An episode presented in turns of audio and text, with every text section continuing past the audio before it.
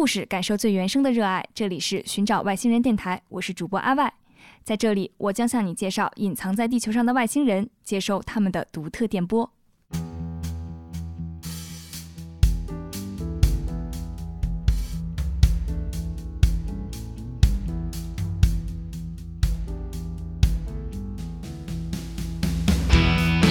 他的概念当中，就是做垃圾的可能会更年纪大一些，嗯，然后他们就觉得我像一个小公主，在这个行业里面有一股新的潮流进来了，没错，所以大家都叫我垃圾公主。我那小伙伴就特别羡慕我这个工作，就一直在那玩。朋友圈都不能看，看完了闹心，被卷起来了。对，文明的高度发展，我们不需要穿衣服。呃，差不多啊。第三十二天，我就狂奔到了那个商场买各种各样的衣服，把那些剩衣服做完，估计够干半辈子。在一个有爱的组织做有爱的事，这让你们办的可太圆乎了。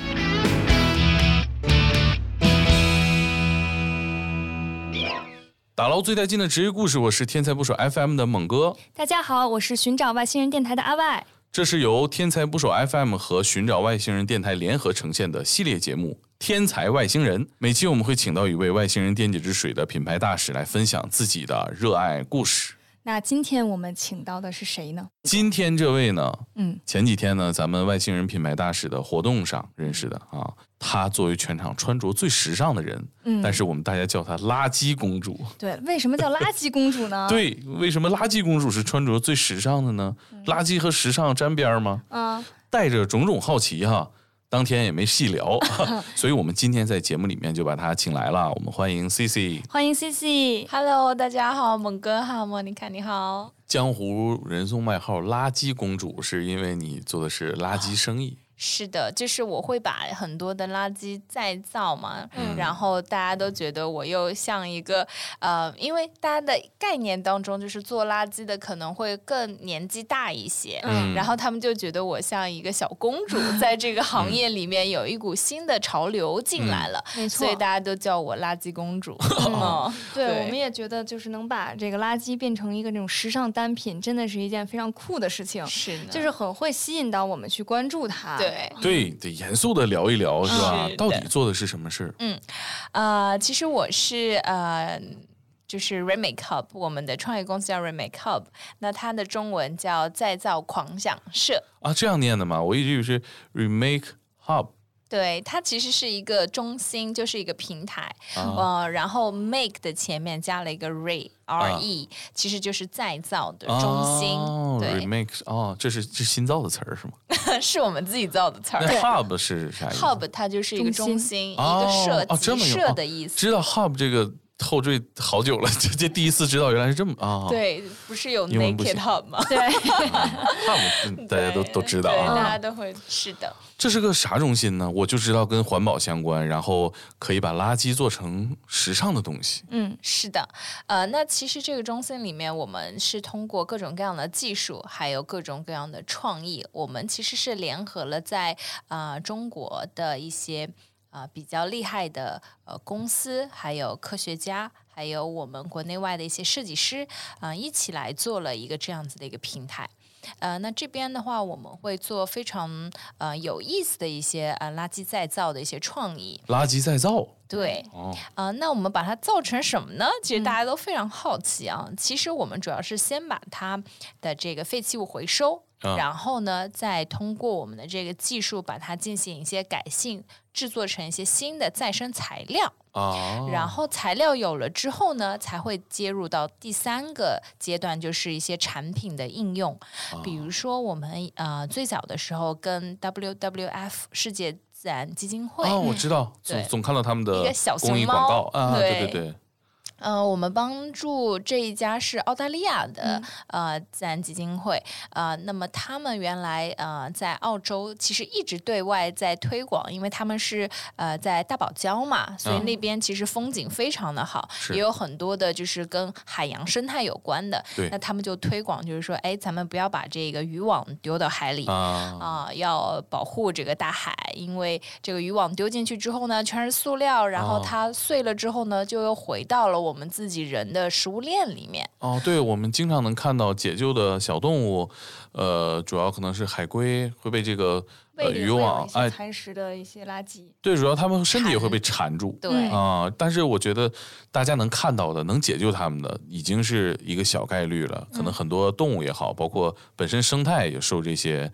海洋垃圾的影响是的，呃，那看到的时候其实是属于漂浮在海面的一部分。对，它已经是幸运小乌龟了。是的，那还有其实很多都沉到了海底嘛。会有很多渔网流落在海里吗？大家捞完鱼不就带走了吗？呃，其实这个渔业就是比如说像一些尼龙的鱼，他们主要是去深海捕鱼嘛，嗯，可能有一些尼龙就有呃几吨或者是十几吨。哦，当它对非常大的网，你想想看，它在一个大的网铺下去之后，它不是大家都看到很大的船，有个很大的吊机，然后钓了一堆的那个鱼上来嘛，对对对，很多灾难片就是打开鱼里哎一个怪兽，是就里面都会有。抓到什么鲨鱼啊或者鲸鱼啊这些都有，对，呃，那其实这些嗯。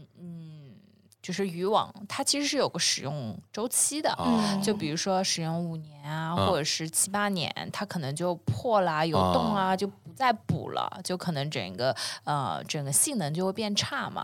那这些这么重的吨数的这些渔网，可能他们呃渔船也就不会再运回来了，就直接在深海就把它剪掉了。哦，所以它就直接流落到了就是深海里面了。是啊，它这都是尼龙的，算是塑料的。对，尼龙。塑料好像降解一下得个 几千年了，是吧？至少是几百年吧。对，盘古得再劈一回了都。对。嗯，那那听起来这个它流落到海底。可是一个难搞的事儿啊，是找也找不回来啊。对，然后想象一下，它流入到海底之后，你要再把它捞起来，先首先要找到它，对吧？就像泰坦尼克号一样，那还得再把它捞起来。找点宝贝还行，找这玩意儿，你说 也挺贵的。对，所以刚开始的时候，咱们就得阻止它，就是不要让它啊流到海里嘛，这个是最重要的。不回收就罚了钱。是，嗯，呃，那么我们跟澳大利亚的这家啊基金会的合作方式，其实。的契机其实特别好玩，就是说他一边在宣传，嗯啊，在海边有个非常大的渔网。然后一边呢，他又特别头疼，说这渔网我到底能干啥？就是我宣传完了，我怎么去处理呢？对。然后那个时候，其实我们有一个小伙伴，嗯，他也是做墨镜的一个品牌，澳大利亚的品牌。然后他知道我们在做这些再造的事情，然后他要帮我们一起对接了一下，就是说，哎思思当你问你，就是说，呃，我们澳洲有一个非常大的渔网，你能不能帮我们把处理处理？你看能把它做成啥？嗯。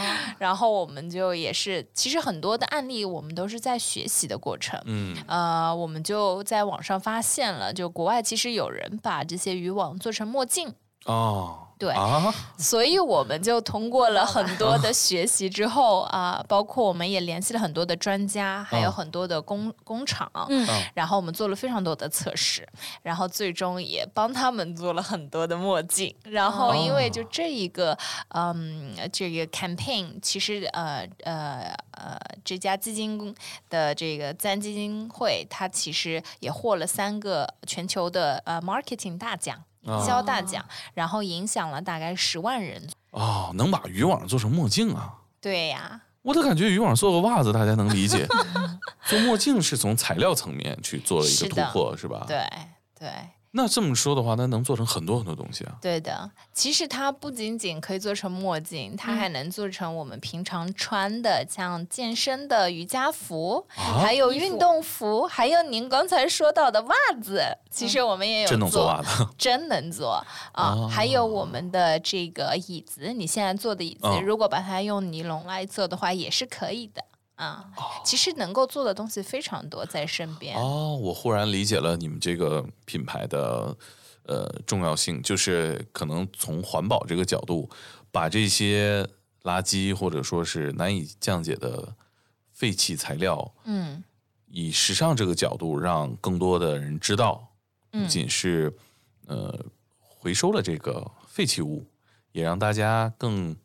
轻松的接受了环保的教育和信息。是的，哦，而且他做的，如果你的产品，比如说像我们上次做的那副眼镜，相对也比较潮，它其实是海边的人去使用的时候，而且有不同的颜色，那它呃，在大家在海边玩的时候，就需要一副墨镜嘛。那为什么不选一副哎更有意义和价值的墨镜？没错，是是，对。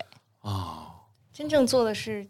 能有很有意义的事情，对，而且比较实用。对，像比如说，如果我们万一特别想要去，像我们这很多的音乐节呀，大家都喜欢戴一些墨镜啊，戴一些好玩的一些东西，其实这些都是可以用尼龙、用渔网再生的材料来做的。你分享的这个介绍里面是这样介绍你的哈，嗯，让废弃物成为可以给大家带来享受的生活用品的时尚潮流。呃，就这句话特别吸引我，一下就抓住了我的眼球。是的，是的，它就是其实是有个非常大的反差，嗯，但其实这个是可以通过技术和设计，嗯。啊，能够非常好的去啊啊做一个转变的，嗯。呃，那其实，在时尚行业或者是在说可持续的行业里面，其实我们有一个理念叫做从摇篮到摇篮的理念，它会分两个分支，一块是叫 recycling，嗯。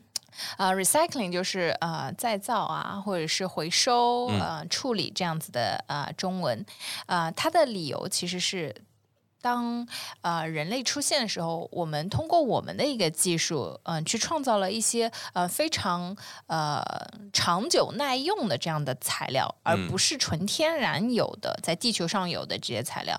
那这些材料特质就是它不太容易被降解，就像塑料这种或尼龙。呃，那么这些其实都是通过大自然的一些嗯资源，包括我们之后用了很多电能啊、人员啊，还是要碳排放，对，还是也是会有很多资源注入到了这个材料里面。嗯，那么这些材料其实不应该被丢弃的。不应该被火烧啊，不应该被流入到海洋中啊，去污染这些海洋或者是土壤。那其实这些应该回收回来，呃，重新通过我们的人类的智慧和技术，再把它变成下一次做产产品的一些材料，原材料。是。那这样它就可以永续的去循环。是是是。这个是一块儿。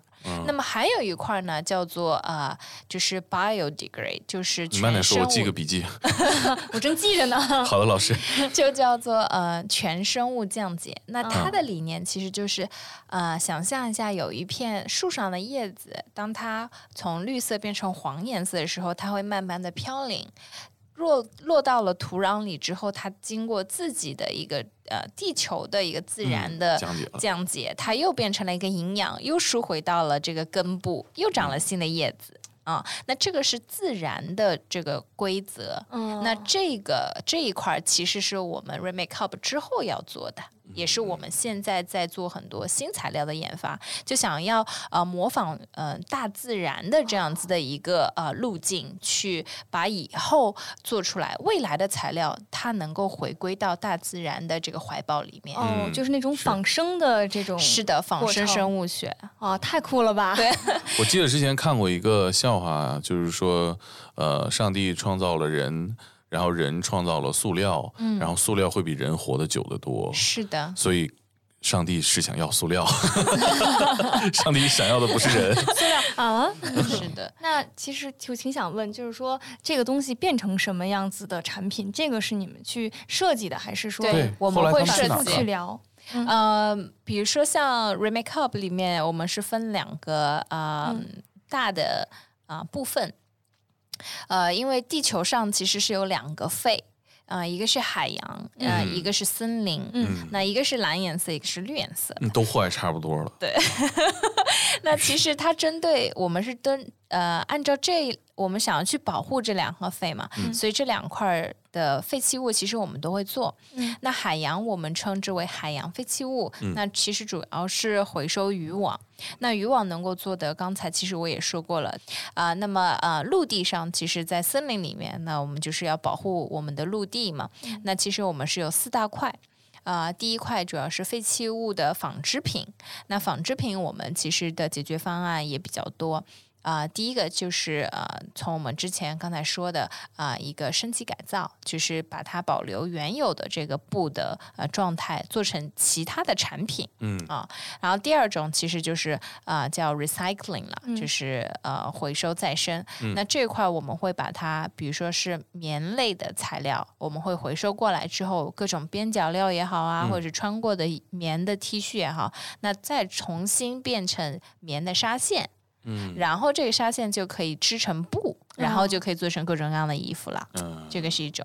然后，呃，我们还帮呃一些呃鞋子的品牌，嗯啊、做鞋废弃物废弃鞋的这哦个循环。嗯啊、我们会把这个鞋子拆分，然后把它的这个鞋底或者鞋面全部都打碎成新的颗粒，嗯然后这些颗粒其实在，呃市场上，其实在呃一些品牌里面，其实大家都可以看到，哎，为什么这个鞋底，这个这个鞋底怎么里面有小小的一颗颗的颗粒啊？啊。啊，这些其实就是在大家逛街的时候，其实可以关注一下。呃，像这样的话，其实都可以看到一些新的解决方案。嗯然后呢，可能这些鞋子的啊、小颗粒还能做成我们呃灯啊、嗯还可以做成我们的垫子，还可以做成我们的家装产品。啊家装产品太有必要了。对，可能以后，呃，环保或者说技术更发达了，嗯买房子装修完就不用放味儿了，对，直接真的是拎包入住。对，嗯现在可能没花那么多钱的情况下，你都是要走这一步。对。嗯。其实像房子也是特别有意思，因为我还是蛮喜欢就是啊、太空这一块的领域，包括我为什么特别喜欢外星人，就是这个嗯这个名字特别吸引我，因为我很喜欢探索未知嗯。和一些我不知道的一些神秘的东西。对，那像呃 NASA 和那个 SpaceX，、嗯。就是马斯克，其实他们也做了一个四年的一个项目，就是他们应该呃不是要去火星造房子嘛，嗯。所以他们就呃做了一个大的比赛。啊、那其中的那个最重要的获奖者，他就是用了 3D 打印的模式啊、用呃火星上的火星的这个呃玄武岩吧，好像是哦啊、然后通过一些啊、他们的技术，然后。当地取材，然后嗯。制作成了一个像一个鸡蛋一样的这样子的房子。哦，就是在火星上真的是有可能能宜居了都。对，对，坐地坐地直接就开始盖房子了。对对对对，因为他的计划其实是第一次去火星之后，他会呃呃，就是发射非常多的那个三 D 的自动的这些啊、呃机器人，然后在那边建造呃最基础的一些基础设施。嗯对，所以人还不会去，人其实是第二波，两年之后才会再对去。对对，都都盖好了 人才去，对吧？然后这个嗯、这个小房子的名字叫 Terra，嗯。呃，在纽约其实他们也造了一哦。间，对，嗯。然后可以让纽约或者是美国的市民，嗯、通过一个众筹的网站去预约那个小房子，就可以去体验一下，就是住在森林里的这样子一个呃鸡蛋一样的一个、一个小房子的感觉，对。是哦。我们上火星指不定什么时候呢，但是住在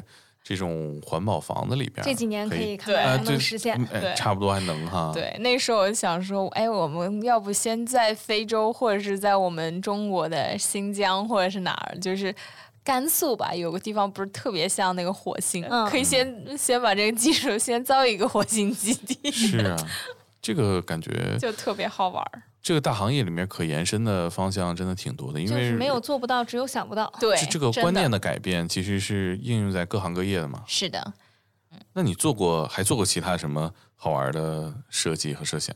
对，我们现在也在做，就是嗯，大家其实会有很多的牙刷，嗯嗯、去用完之后，我们其实把它就是会想要做成一个挤牙膏的一个呃小玩意儿。牙刷、挤牙膏，对，就是把牙刷变成一个挤牙膏的小装置，哦，牙刷能挤牙膏啊？嗯牙刷的材料变成哦挤牙膏的。哦，现在有材料那种专门去帮挤牙膏的一些装置，它就因为要是是每次的话会浪费嘛。对，省得小情侣吵架。对，对，这我其实小的时候看过一个电视节目，里面讲到说这个人发明了一个挤牙膏的机器，嗯，但是他申请了专利，但是他推广不下去，嗯因为牙膏厂家不欢迎他挤牙膏，是啊，你用不了就买新的了啊，这还是消费和嗯。环保之间的巨大的矛盾哈。嗯。但是现在这种东西就好买了。对，因为人的生活方式进行了改变，大家有这种环保的意识了，对对，所以商家也会就是去迎合大家的这种消费的这种需求，是的。信息也对等了。其实我们如果能够把它很好的回收，嗯啊、那么这个是一个最重要的一个部分。那接下来我们就可以做一些全新的再生的材料，然后做一些啊新的产品的应用了。所以这就是你们刚开始闭环的哎刚开始讲的那个啊做的那些事情哈。是的，可是时尚行业，据我观察，这个碳排放和污染也是非常严重的一个行业对，排全全行业第二嘛，啊，第二啊，对啊第一谁呀？第一是石油，这这就不说了，所这也没办法。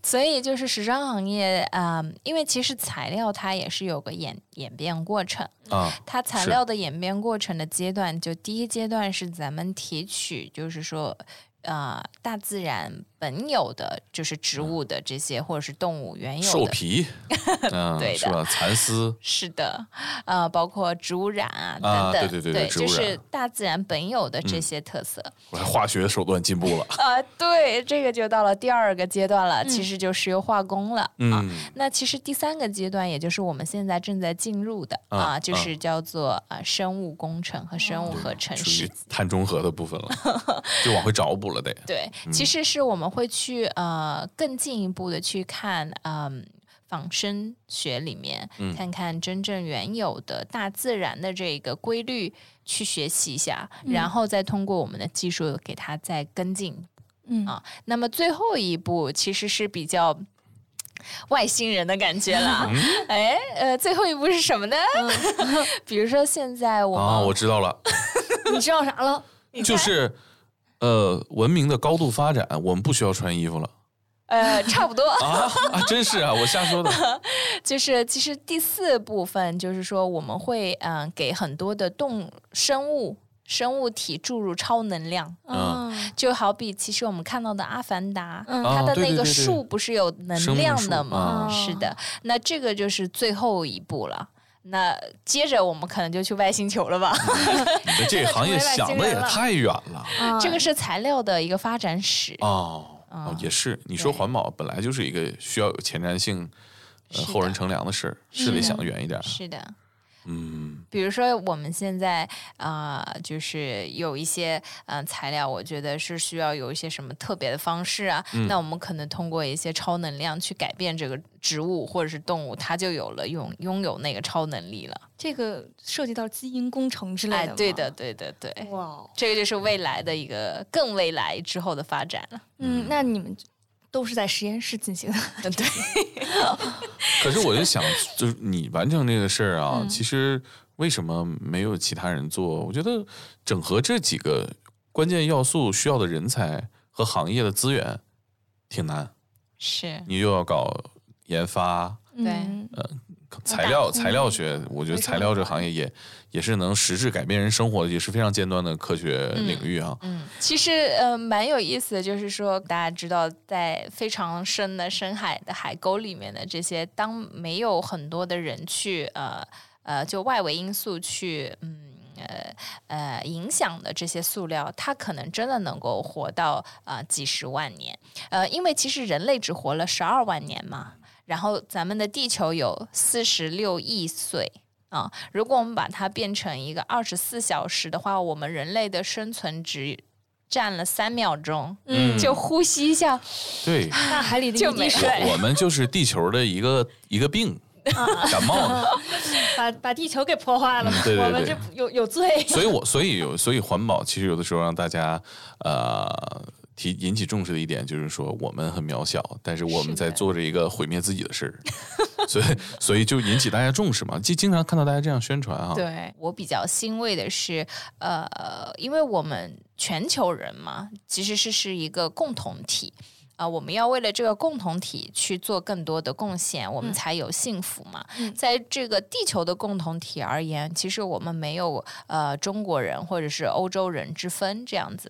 那其实你去看欧美国家，他们呃在为这个共同体创造了非常多的一些创意的解决方案嗯啊、来够也就是帮助我们或者是引领我们去呃去更快的去加入。因为中国有个最大的特点就是有个 China Speed，就是 中国速度嘛，对，就太快了。对，永远是厚积薄发的那个。呃，欧美的这些小伙伴可以告诉我们有哪些路径，然后我们其实是一个最重要、最重要、影响力爆发的这个国家。嗯因为我们毕竟占了全球那么多的人口，对我们你你们这个公司或者说行业招人挺好办的，因为愿景使命可以很伟大，也很实用。是的，一般行业你很难呢，对啊对，吧？你你说做一个电台，你还给他讲翻译一下啊，我们做故事的我们使命、价值、意义，对对。去寻找热爱故事的你。对你们，比如说电解质水吧，外星人电解质水，可以对大家讲吗？你们的那个内部的愿景使命，呃就是在一个有爱的组织做有爱的事 不是，我是说那个让世界二十亿人口啊，喝到干净的水。啊，嗯，这个是可以的呀。对我们，因为我们自己外星人的话，也特别注重环保的嗯这么一个事、事情。然后我们自己的那个呃瓶身，它其实是 PET，它是可回收的，然后材质。然后我们本身也其实做了一个那个全球净水计划，它其实就是为一些缺水，然后水资源短缺的这些地区，它去给到干净的水。好吧，你们老板也已经把这一层考虑的很彻底对。对，这也是我们然后能跟这个 CC 去合作，哦然后它成为我们品牌大使的原因。对。对，那你们招人的话，你们这个团队大家都是什么履历才能做这么新的一个行业呢？嗯，其实我对他们的唯一要求就是 work hard, play hard，就是这个对。我觉得不止吧？那这样的人满街都是啊。嗯，但是他的内心，其实我比较看重，一个是啊、有发散性思维的创造力，嗯这个是最重要的。有创造力。对第二个其实就是他要一直认为可持续是他的一个人生的一个事业，嗯，得认可这个价值观和使命。对。嗯，然后第三点其实就是他的执行力了。嗯就是我需要你有想法嗯啊、你愿意去做这件事情，你喜欢去做这件事情，然后你有擅长去做这件事情，然后这件事情最重要是对社会、对人类、对未来是有价值和意义的。对英文有没有要求啊？呃，真有啊，真绝望有，因为代这个表听众们一起绝望，啥情况啊？这一哎，但没关系，现在有科大讯飞啊，这不是啊就一比一的立刻的吗？嗯对吧？那你们公司多少人呢？我们现在是十二个人，啊、嗯其实基本上还是属于呃有想法，然后也有一些呃留学背景，嗯然后他可以把、呃新的一些想法带过来，嗯然后到中国之后，我们就呃撸起袖子赶紧干。看看怎么把它实现。是的，而且我看到一个你的采访里面提到，就是说你现在这个事儿呢，也不完全是呃所谓的公益，而是生意。是我。觉得这个忽然就感觉这也是一个很环保的选择哈。，对你得运行得下去，得能养活人哈。对，要不然总靠资本支持，这也不是一个是的，是的健。康的事。其实这个呃，我们 Remake Up 比较呃。怎么讲呢？就特别呃自豪的一件事吧。其实，在我们呃运作了大概四五个月的时候，其实我们就开始有利润产出啊！哦，太厉害了！其实我们的商业模式一直都是赚钱的商业模式。啊，嗯，第一个挣钱的是啥事儿？呃，第一个挣钱其实是我们最早帮 WeWork 改造了他们很多的员工的衣服，然后变成宠物的衣服。哦，啥意思？就是他们其实有非常多的 T 恤是他们员工穿的，在周边，对，然后呢，呃，又买多了。或者啊就是说，嗯，呃过时了，对，嗯。然后这个型号或者怎么的穿不上，啊 那其实有非常多的这些衣服，但是他们又是一个非常嗯、呃欢迎宠物的这样子的一个、啊。呃共享办公室，对。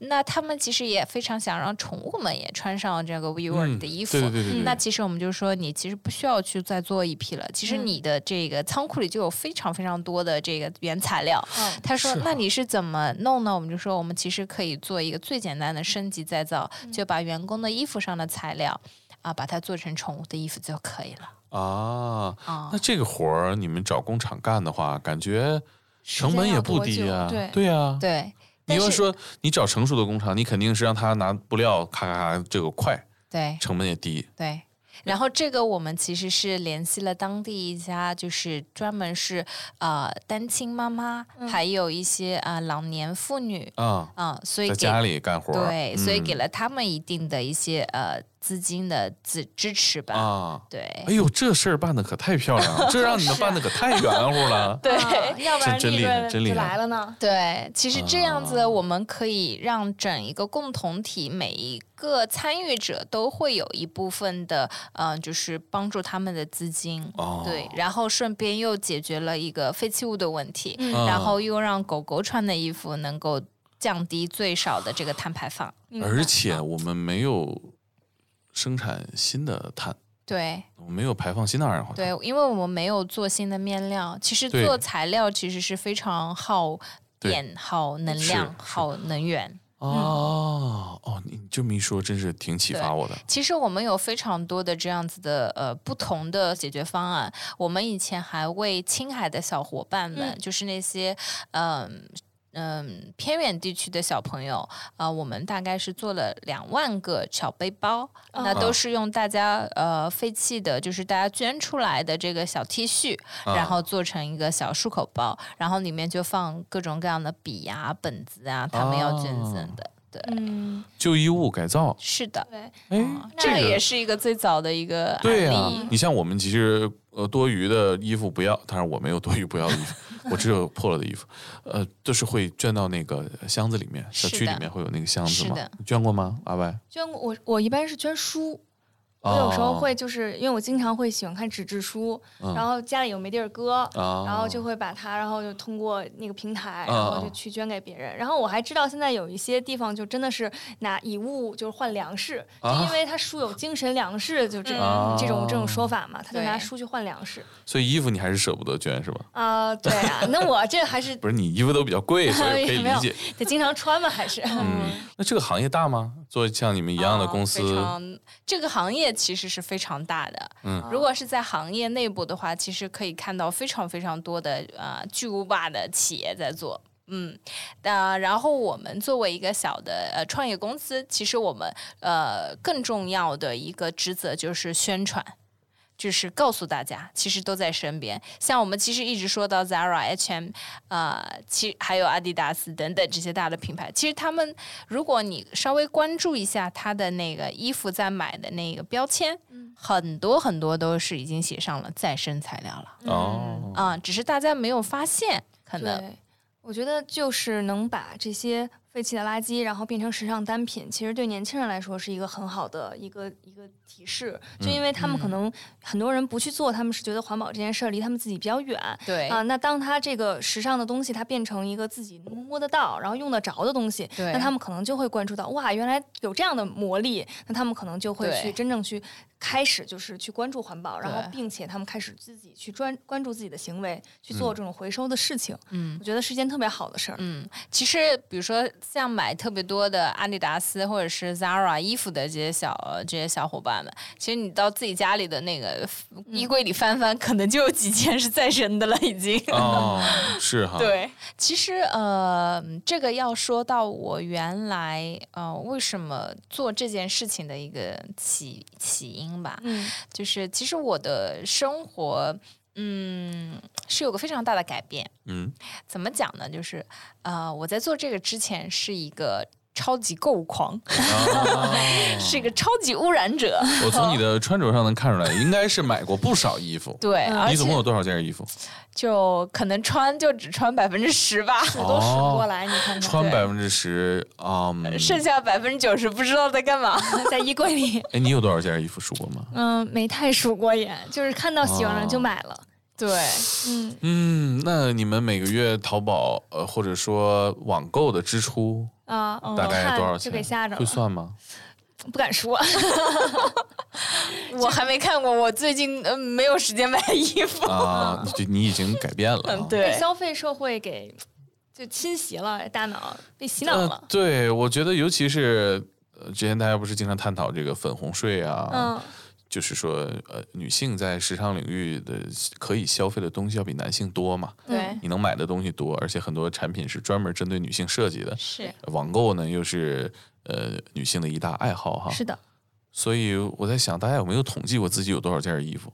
作为一个呃呃糙了吧唧的直男吧，我我其实我衣服真的数得过来，嗯，但是我在想啊，你们是不是已经没有办法去数这个事儿。了？哎可能在呃欧美国家吧，呃，大概一个人就是打平均，嗯、是八十五件，八十五件衣服，嗯对，我算一下啊，一二三四五，我平均一个季节五件儿，四五二十，太他妈惨了。然后就是最更有意思就是只穿百分之十到二十，这个就浪费，对，哦。是吧？不？是真的需要，有些，而且有些人是就是拍照完了以后，哎，这衣服就算穿完了，对拍完就算穿完了，因为特别是像女生，有的时候她嗯、其实我们不是会拍很多朋友圈啊，嗯或者是公共社交什么的，然后可能有一些衣服就是你可能是就是穿个两三次就觉得就不穿了，嗯。但后来我发现啊，其实有一个还蛮有意思，就是如何给自己的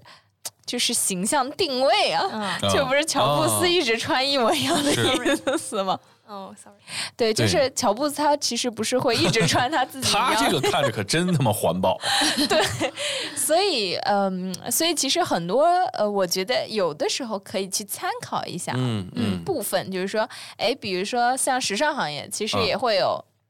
像老佛爷，他其实每次嗯出场，他都是一个经典的装扮，对经典的装扮。像呃呃，就是就算衣服不是经典装扮吧，就是头发，像那个女魔头、啊 Vogue 的女魔头，她头发也一直都是固定的。是是啊，我初中语文老师张博，大家就说他，嗯、真好，永远穿一件衣服，每天都洗。后来有一次他说。我柜子里有五件儿，我同样的衣服哎，换着穿。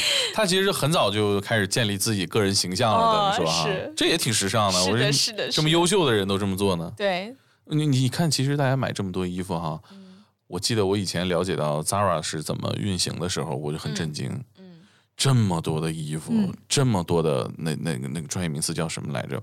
不同的尺码、不同的颜色、嗯，不同的款式，然后能这么快速的制作出来。生产，所以它叫快时尚。嗯，对，尤其还看过一些纪录片，讲这个嗯时尚或者说呃服装这个产业里面的一些污染哈，嗯呃污染的现状。是的，那你再结合他们能生产这么这么多的衣服，感觉这个领域里面欢迎你们这些讲环保的人吗？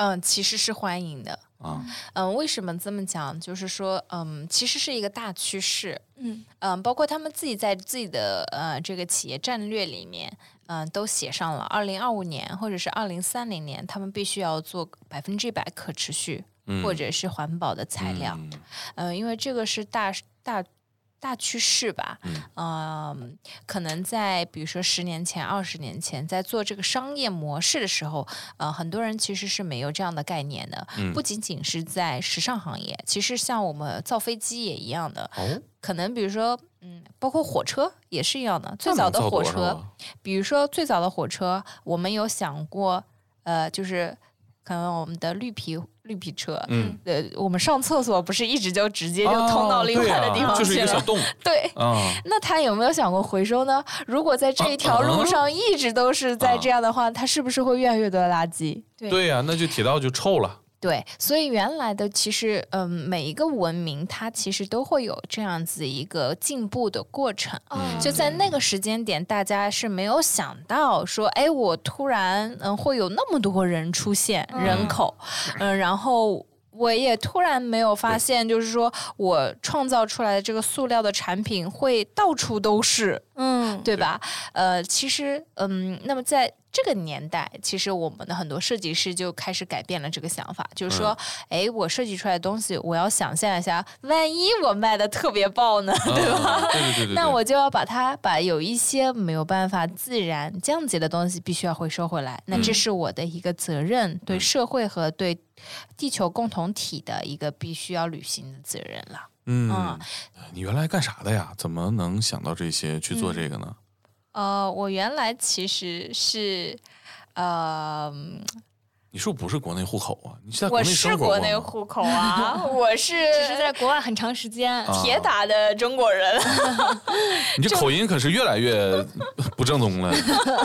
说的很好啦。对，呃，因为我小的时候，其实我父母呃他们比较忙，所以就是家里会没有人照顾我，然后就呃让我去很小的时候，呃六七岁我其实就念了呃就是寄宿学校了，嗯。嗯，然后我十六岁的时候就去了英国，在英国待的比较久，然后啊、呃念了两个硕士，然后对，然后再去美国，呃做了一个 MBA 的交换，嗯完了之后，我是去的呃艾森哲做咨询师，哦对，嗯哦，然后在这个在这个呃学习和工作的这个过程当中，其实我发现，嗯、我有的时候会比较迷失自己，就是我不知道我在这里的价值是什么。嗯，嗯，做咨询师这个可以给大家解释一下吗？这个工作主要是干一个什么事儿？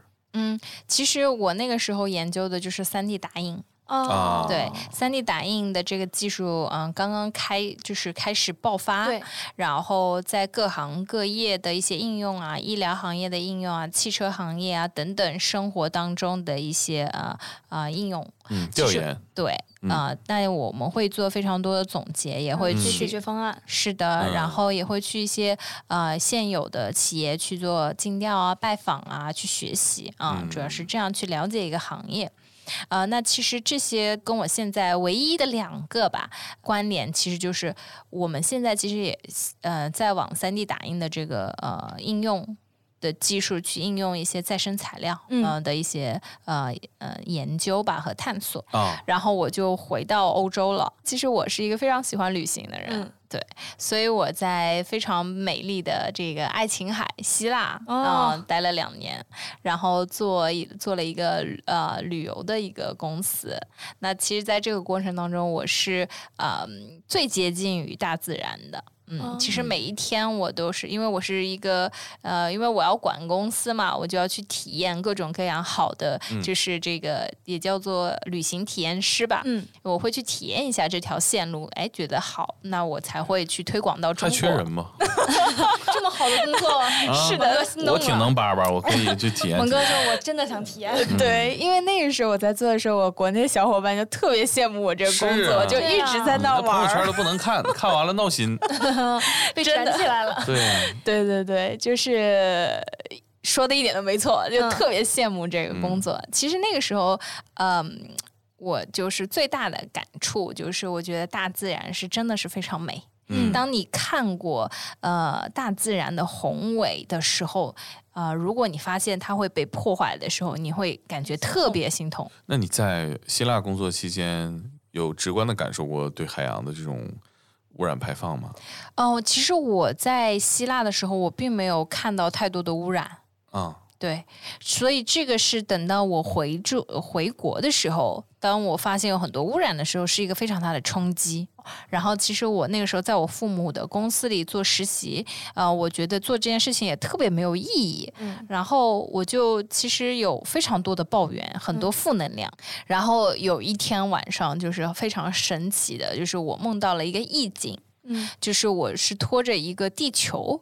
然后我头上都是什么花花草草鸟，嗯，然后我又生在一个很深的大海里面，然后很多小鱼在身边游，就这样一个就很意境吧，就是这样子。然后我就醒过来了，然后我就感觉说，可能是不是因为我抱怨太多了，就是有人来托梦了。对，就是可能宇宙或者是地球有一个这样的信息告诉我说，哎，你要不要做一些改变的事情吧？嗯就是因为你一直抱怨也没有用，所以从那个时候我才开始，呃，就是说觉得好。呃，这是我一生都要去做的事情，而且这个，嗯、因为我是一个比较感性的人，对，呃，那知道这件事情之后，我就觉得说，呃，我竟然呃被选中了，那这个就是我的使命。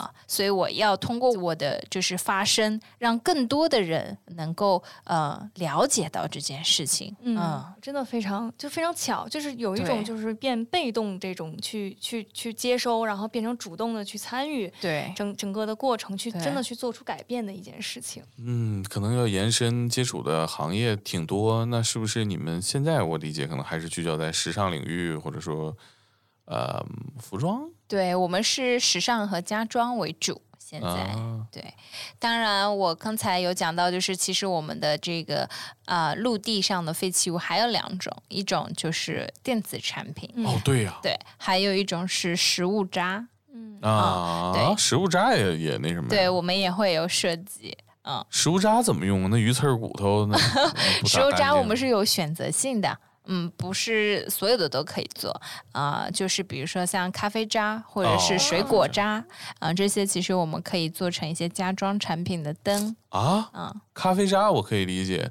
有做烟灰缸的什么的哈。对，水果渣，水果渣，水果渣，其实你通过技术也可以把它变成长得像咖啡渣一样的渣啊，就干了，干巴了。对的啊，对啊。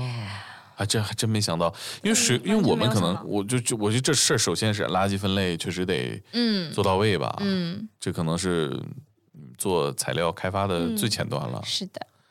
可是现在垃圾分类的进度，你觉得怎么样？呃，有一个好处就是，其实我们现在是我们的垃圾，其实都是来自于客户自己。嗯，所以他会，比如说在他的呃门店也好，或者是在他的仓库也好，其实都会相对而言比较统一的，让我们去进行回收。嗯，所以这个其实，在我们的第一步，非常好的解决了我们这个呃垃圾混合和分类的这个问题。嗯，对。但我觉得呃垃圾分类这件事情，呃，其实我们可以参照日本或者是德国或者是欧美的一些国家，就是我们在这个学习的过程当中，还是要给到我们大家一定的这个适应的呃。过程，我觉得所有的事情，嗯，并不一定要追求它快，就是但一定要就是从内心而言，就是哎，我觉得这件事情的确是要去做的。像日本的家庭主妇，她做出来就回收的奶盒，大家都觉得哇塞，感觉特别的精致，就是那种是是，这个我见到过。嗯，我我就觉得他们做这件事做的非常极致，过于极致了。而且日本街头找不到垃圾桶啊。对，日本环保意识科普的非常好，出门得自己教育里，对，得自己带垃圾袋儿。嗯嗯，他们如果在这么小的国土里面不把这件事做好的话，可能也危害来的也更直接吧。对他们可能就是生活在垃圾堆里了。淡水资源有限，然后可能。呃，传销好掉头吧？我觉得人人口也是一个挺大的因素。其实像呃土地资源比较小，然后人口又比较密集的国家，其实它相对而言技术的研发和投入会比较大。那一个就是以色列啊，也就是日本，嗯，因为他们需要在最小的最少的资源的情况下，通过技术能够满足他们当地人的这个需求。那垃圾去变成一个时尚单品呢？这边有什么难点可以分享给我们吗？嗯，有啊，难点其实像第一个部分就是我们说到的垃圾分类，嗯，就是如果里面掺杂一些其他的材质，那它的这个品质可能会降低。嗯，然后第二个部分就是说，啊，呃，怎么样去用现有的这些技术去把它更。升级化，就是说我再生出来的材料啊，不能比原来原有的这些石油机的材料性能要差。嗯，其实它应该要通过各种各样的技术，把它尽量做得更好的材质，这样它才可以无限的去循环嘛。那这块其实是需要非常多的一个技术的科技研发的。嗯，那一般研发的时间会有多长呢？呃，其实这个根据不同的材料不同，嗯，可能一年，可能有三四年的都会有。那环保这个事情，就事业，就是有遇到一些瓶颈期的时候，会有想过放弃吗？呃，所以这个就是为什么我们说，嗯，当开始你三个圈圈混在一起的时候，那个重复的东西，它是可以让保持你一个相对比较高涨的这个心态，以及。帮助你可以长期、长久坚持的这样子的一件事情，呃，因为我我其实我测过我的九型人格，我是属于享乐主义，我觉得嗯挺符合的，不然我也不会在希腊就是玩那么多，就是去享受啊这些。其实最重要，享乐主义其实还是一个他在不停的寻求快乐，嗯，然后精力非常的充沛。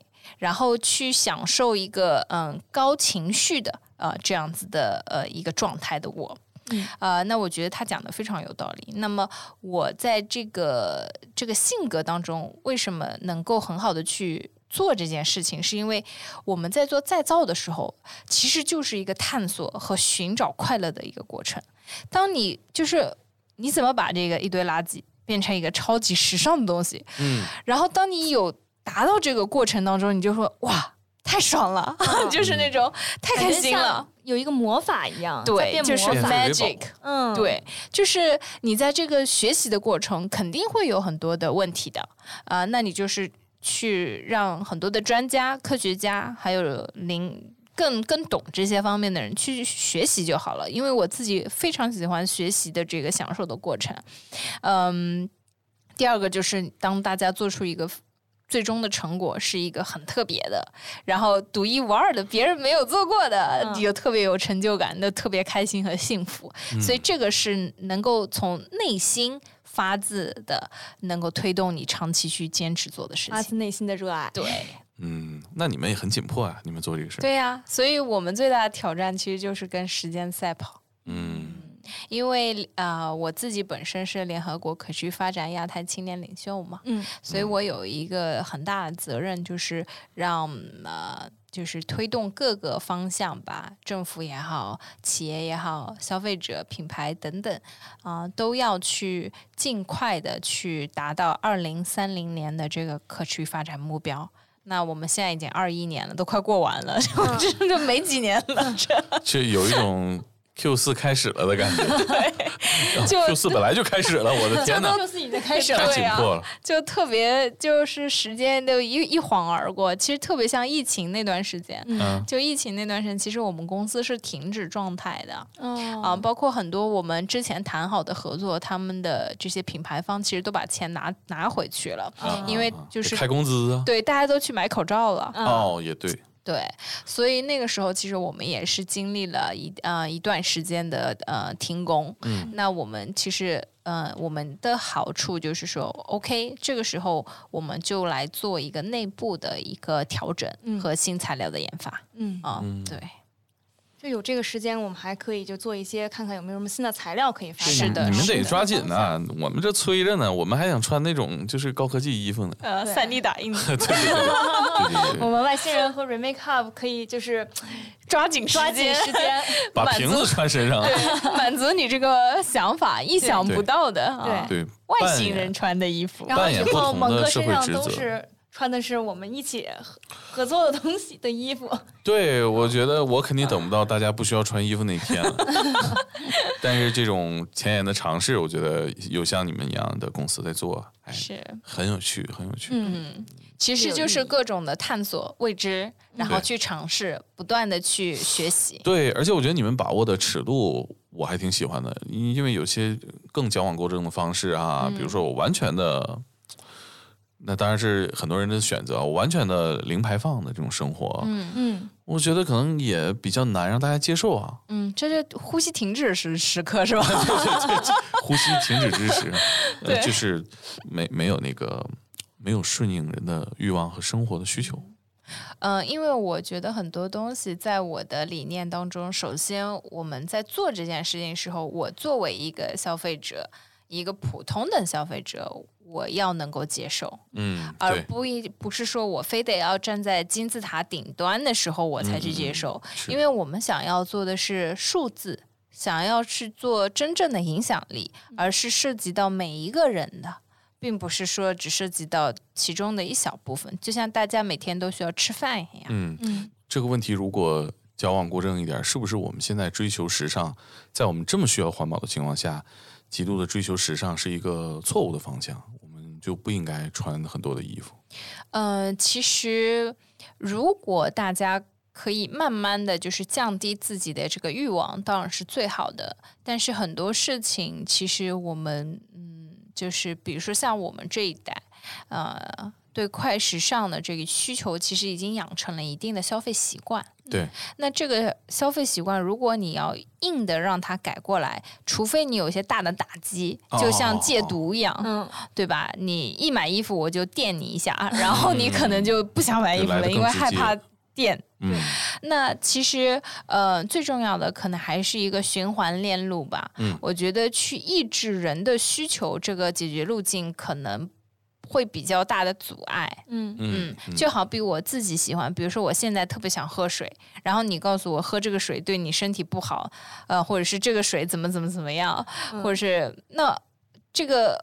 我不可能说，因为呃出现什么问题，或者它带来的附加的问题，然后我就不去呃去做自己就是身体需要你做的这些事情。可以选择更好的解决方案，就，比如说喝外星人电解质水的，只要你有个选择啊，就是其实对时尚行业而言，就是说它给到一个更可持续的选择。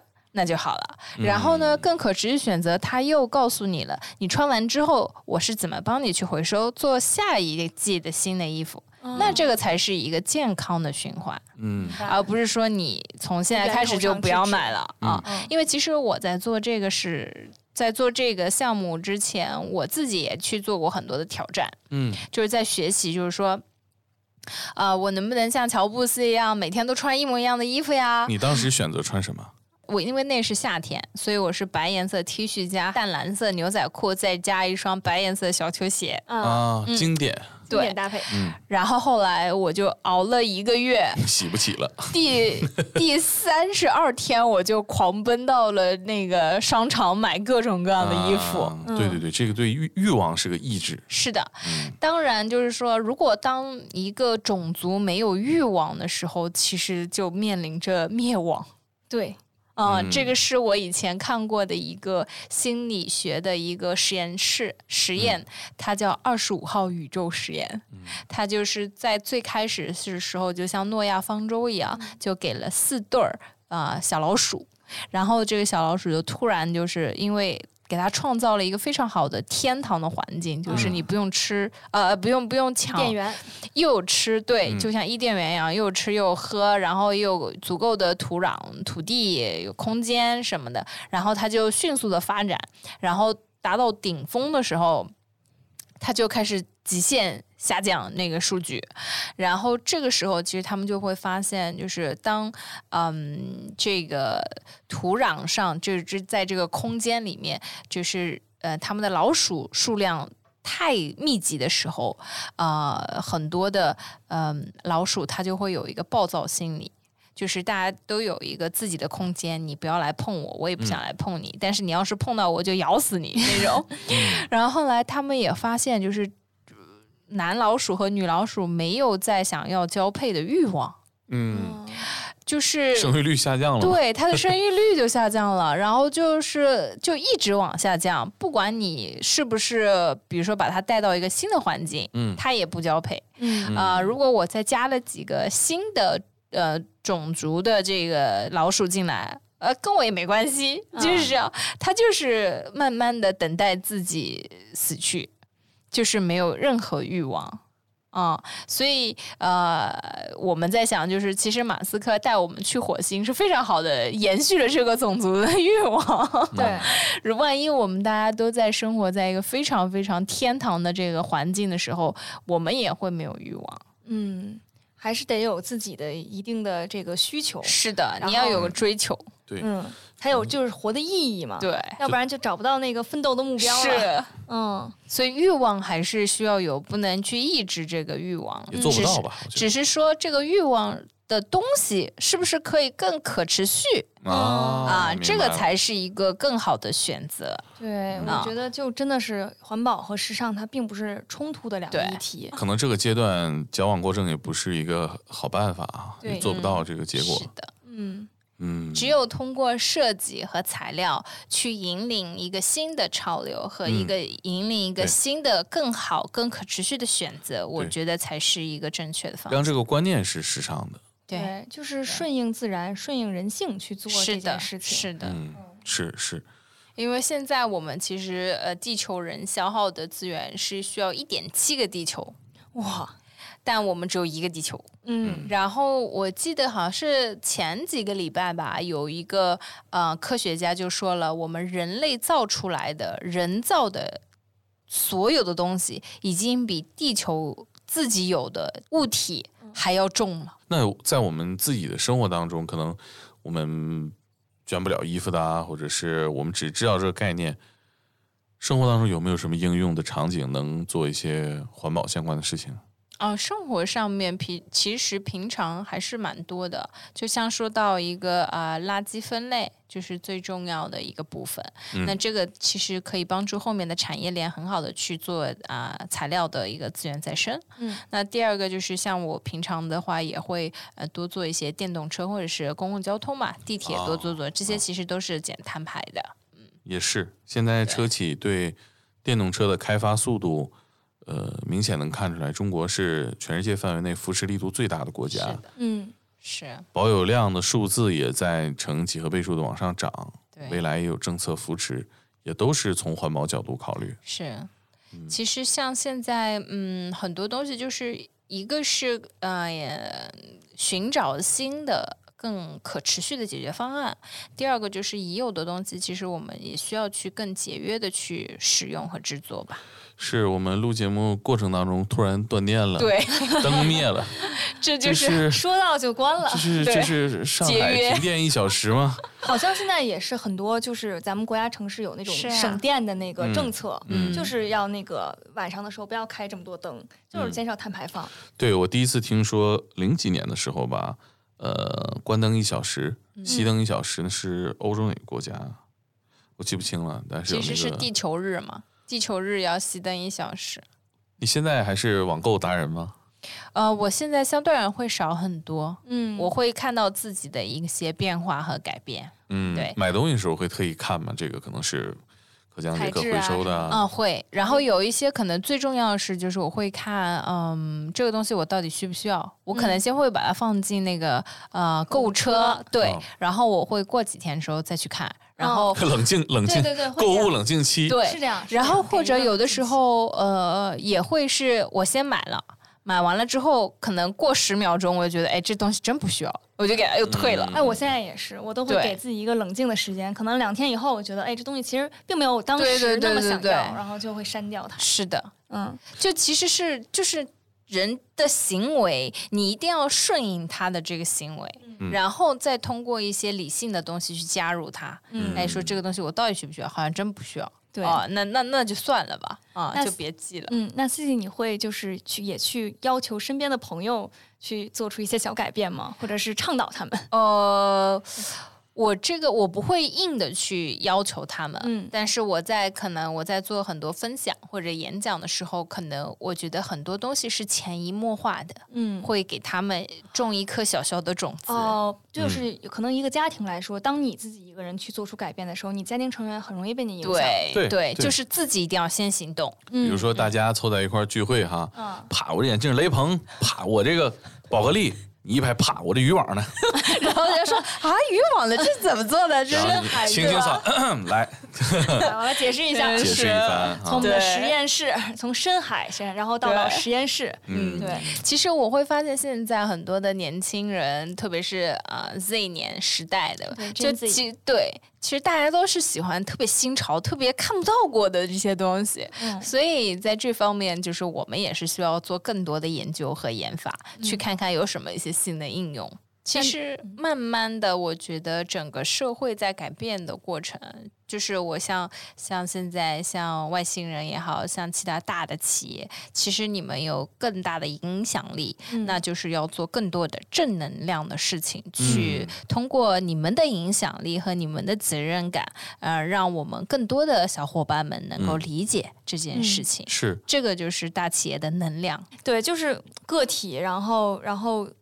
家庭，然后社会，嗯，然后包括企业在这个社会中的责任，包括整个国家、整个地球，它这些关系都是息息相关的。我觉得真的就是一个循环。对，就你个体的选择会影响整个大的，但大的其实也会影响自己。对，想明白这个，其实个体就能去做出一些这种行动。那我们可能就是从每天喝到一瓶水，然后这瓶水的这种回收和保存开始，那就是其实这么一个小的行为，它就能发生一个大的改变。对，只要把它放对。放进对的地方，它就是宝贝。嗯，对，这个很重要。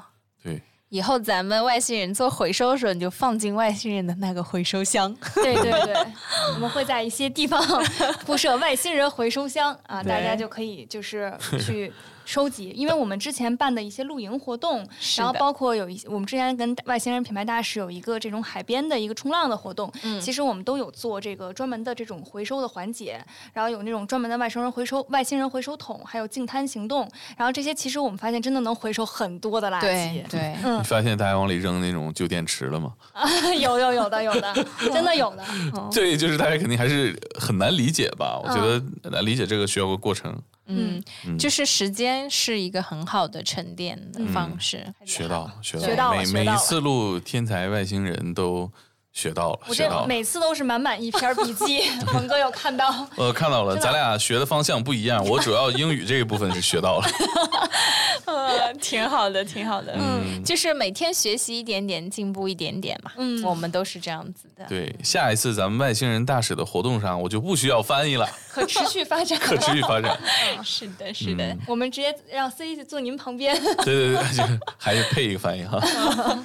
那我们这期就聊到这儿。嗯，好的。谢谢谢谢老师的分享，谢谢。谢谢谢谢，也希望大家更关注这个环保，嗯，更关注身边的环境。祝大家都能理智购物，控制一下自己的购物车，也给自己省点钱。好，谢谢你们的时间。